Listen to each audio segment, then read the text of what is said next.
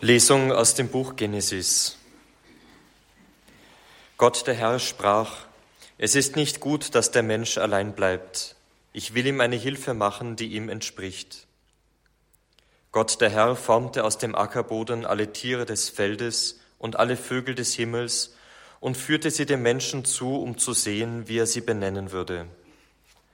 Und wie der Mensch jedes lebendige Wesen benannte, so sollte es heißen.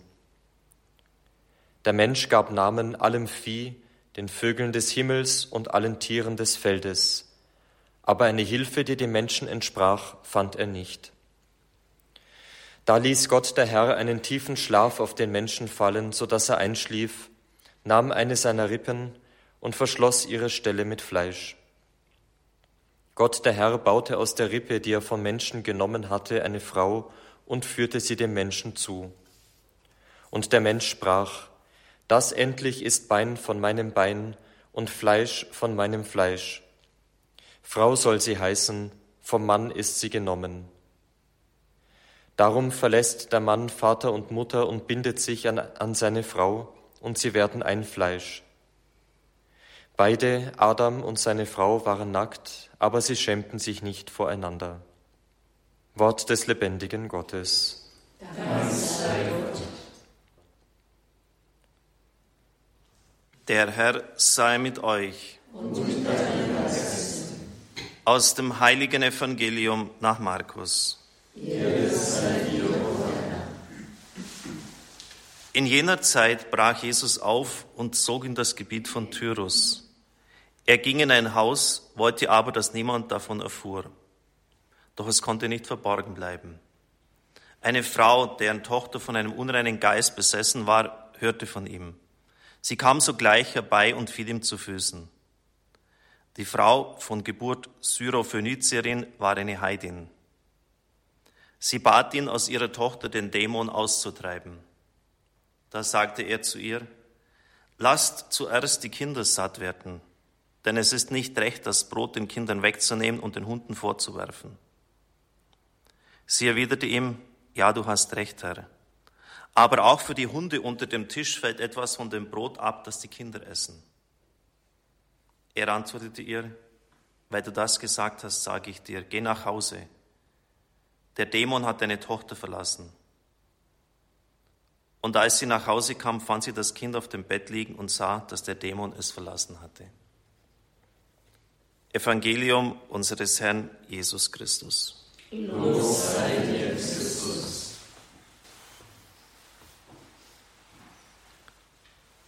Liebe Brüder und Schwestern im Herrn, der bekannte Neutestamentler und Bestsellerautor des Buches Jesus Berger schreibt, Jesus ist fremd und gefährlich. Er lässt sich nicht vereinnahmen und er sprengt die Bilder, die wir von uns gemacht haben. Für gewöhnlich sehen wir ihn als Menschenfreund an, als Wohltäter, als Helfer in jeder Not. Ganz anders im Evangelium des heutigen Tages.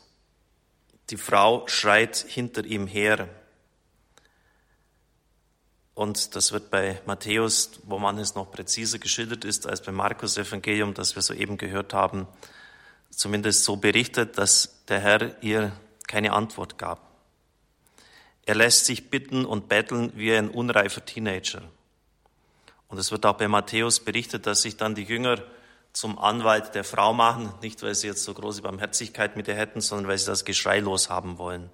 Und kniefällig, sie fällt vor ihm auf die Knie, bittet sie ihn um Hilfe. Und dann kommt das ziemlich harte Wort, es ist nicht recht, das Brot den Kindern wegzunehmen und es den Hunden vorzuwerfen. Die Kinder, das sind die Kinder Israels und die Hunde, das sind die Heiden. Joachim Knilka schreibt, Hund war ein schlimmes Schimpfwort. Das ist es ja heute auch noch. Jesus ist abweisend in Wort und Tat und der Vergleich mit Hunden ist grob verletzend.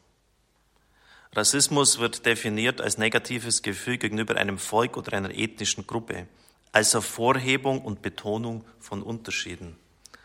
Genau das tut Jesus und damit haben wir ein Problem. Jesus wirkt aber trotzdem das Wunder. Die Wand der Ablehnung wird durchbrochen durch den Glauben der Frau. Und das sagt auch wieder bei Matthäus, deshalb ist es wichtig, dass wir diese Evangelien zusammenlesen. Frau, dein Glaube ist groß. Was du willst, soll geschehen. Liebe Zuhörer, der Glaube, das unbedingte Vertrauen auf den Herrn ist das Entscheidende. Im Johannes, bei den johannäischen Schriften wird der Glaube der Sieg über diese Welt genannt. Im Epheserbrief ist er ein Schild, wird mit einem Schild verglichen, der die feurigen Geschosse des Bösen abwehren kann. Er ist also nicht irgendetwas Schwaches, etwas Löchriges, sondern etwas, worauf man sich im Kampf verlassen kann. Ein Schild. Wer wirklich glaubt, der ist in gewisser Weise gefeit. Bei dem können die, die Geschosse des Bösen nicht durchschlagen. Er kann den Schild hinhalten, sie abwehren. Im Hebräerbrief wird der Glaube als Feststehen genannt, als überzeugt sein von Dingen, die man nicht sieht. Also keineswegs eine, eine schwache, eine äh, Definition, wie wir sie heute oft so zurechtgelegt haben. Nichts gewiss, weiß man nicht, wie man es bei uns im Dialekt sagt, wo Unsicherheit und ja, Unbestimmtheit vorherrschen. Das hat mit dem biblischen Verständnis von Glauben nichts zu tun.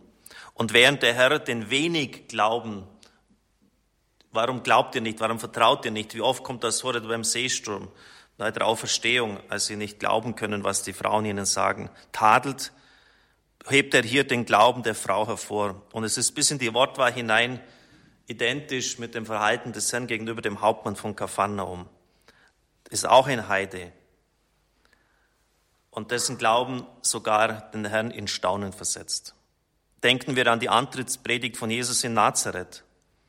Der heidnische syrische General Naaman wird von Jesus hervorgehoben. Er wurde geheilt. Und der Witwe in Sarepta, wieder eine Heidin, wird durch den Propheten Elia geholfen. Der Unglauben Israels wird dem Glauben der Königin des Südens entgegengestellt, der Königin von Saba, die von weit her kam, auch eine Heidin. Und die heidnischen Bewohner von Ninive bekehren sich, während Israel Augen, Ohren und Mund zumacht vor dem Herrn. Das heißt, egal welcher Herkunft, welcher Rasse, welcher Zugehörigkeit die Menschen auch immer angehören und zugehörig sind, entscheidend ist das Vertrauen, die Hingabe, der Glaube an den Herrn. Und das ist wichtig für Sie, liebe Zuhörer. Ich weiß, dass viele von Ihnen schwach sind, dass sie krank sind, dass sie durchnachte, durchwachte Nächte haben und dass sie manchmal fast schon verzweifeln möchten. Das Evangelium des heutigen Tages spricht ihnen Mut zu, Vertrauen zu haben, Glauben zu haben, so wie diese Frau. Dieses ja, unbedingte Vertrauen der Frau bewegt den Herrn, sein Verhalten zu ändern. Jetzt müssen wir natürlich noch schauen, warum er sich so abweisend verhält. Die Frau bekennt Jesus als den Sohn Davids. Jesus, Sohn Davids, habe Barmen mit mir also damit als den Messias. Und dieser wurde das ganze Alte Testament hindurch erwartet. Seit Abraham diese Verheißung bekam, dass in seinem Nachkommen die ganze Erde Segen erlangen würde, wartet das Volk auf den Messias, dass er endlich kommt. Wir haben neben das Fest Lichtmess gefeiert, Darstellung des Herrn im Tempel. Und von Simeon und Hannah heißt es, dass sie auf die Rettung Israels warteten. Seit Jahrhunderten, ja seit Jahrtausenden wartet dieses Volk, bis endlich dieser kommt, der von Gott geschickt ist, auf den Messias. Er ist angekündigt, er ist sehnsuchtsvoll erwartet worden. Und es ist deshalb eine Ordnung in der Heilsgeschichte, die Petrus in der Apostelgeschichte so formuliert, Israel musste das Heil zuerst verkündet werden. Das ist der Auftrag, den Jesus vom Vater erhalten hatte. Ich bin zu den verlorenen Schafen des Hauses Israel gesandt. Gott hat ihn gesandt, er hat sich nicht selbst diesen Auftrag gegeben. Und der Herr sagt im Johannesevangelium, er darf nur das tun, was er den Vater tun sieht. Er könnte ja etwas anderes auch tun. Denn er hat ja alle Macht im Himmel und auf Erden.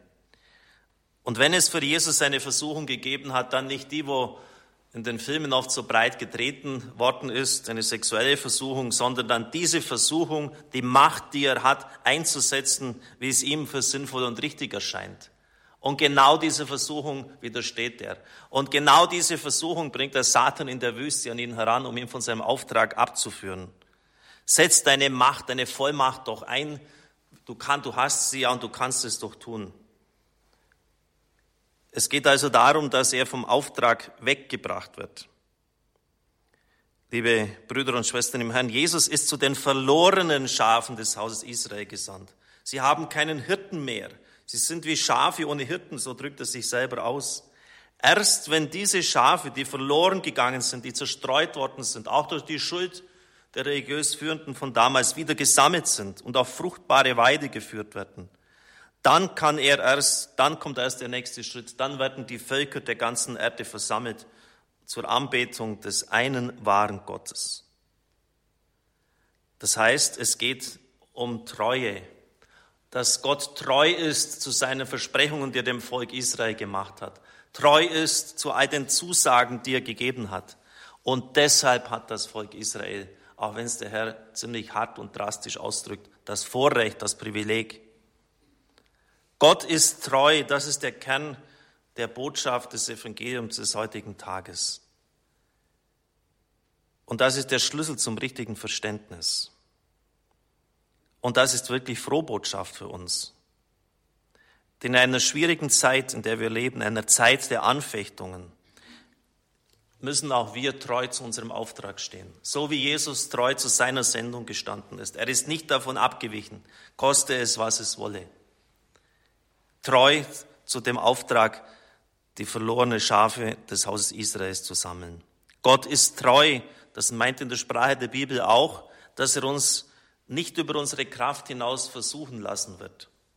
Er wird in den Anfechtungen uns zur Seite stehen, in der Treue Gottes. Gott weiß ganz genau, wie unsere Kraft bemessen ist und wie hart und schwierig die Probe ist. Und er wird nicht zulassen, dass wir über unsere Kraft hinaus versucht werden.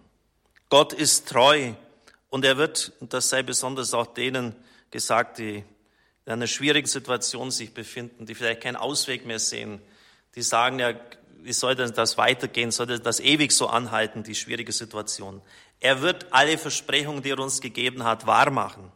Er wird den neuen Himmel, die neue Erde schaffen, in der es keine Trauer mehr gibt, keine Klage, kein Weinen mehr. Jede Träne wird abgewischt werden.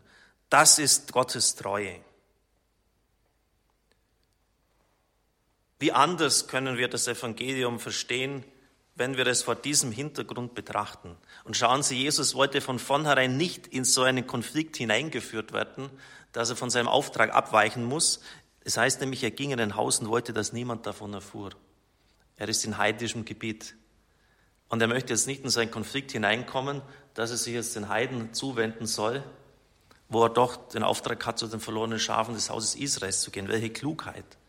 Er hat von vornherein das vermeiden wollen, aber es gelingt nicht. Man erfährt davon, dass er hier ist und dann kommt wieder das Geniale. Es ist so eine ausweglose Situation eigentlich, wie bei der Ehebrecherin, wo man auch Christus jetzt in eine Aporie hineinführen will, in eine Weglosigkeit. Das auf der einen Seite seine Barmherzigkeit, auf der anderen Seite das Gesetz des Mose, Frauen, die die Ehe gebrochen haben, zu steinigen. Da gibt es menschlich gesehen eigentlich keinen Ausweg mehr und er hat ihn eben doch. Und der Ausweg ist hier eigentlich ganz einfach, denn diese Frau tritt ein in den Glauben Israels. Das steht bei Matthäus, Jesus, Sohn Davids, damit bekennt sie ihn den, als den Messias, aber Barmen mit ihm. Und sie spricht ihn als Kyrios an, als den Herrn. Indem sie in diesen Glauben eintritt, gehört sie sozusagen zum Israel. Und so kann Jesus das Wunder wirken, ohne seiner Sendung untreu zu werden. Genial, oder? Ja, das steckt alles so in einem Evangelium drin, wenn man es bedenkt, wenn man es ein bisschen meditiert, wenn man es an sich heranlässt. Der Glaube ist die Kraft, die die Welt besiegt, überwindet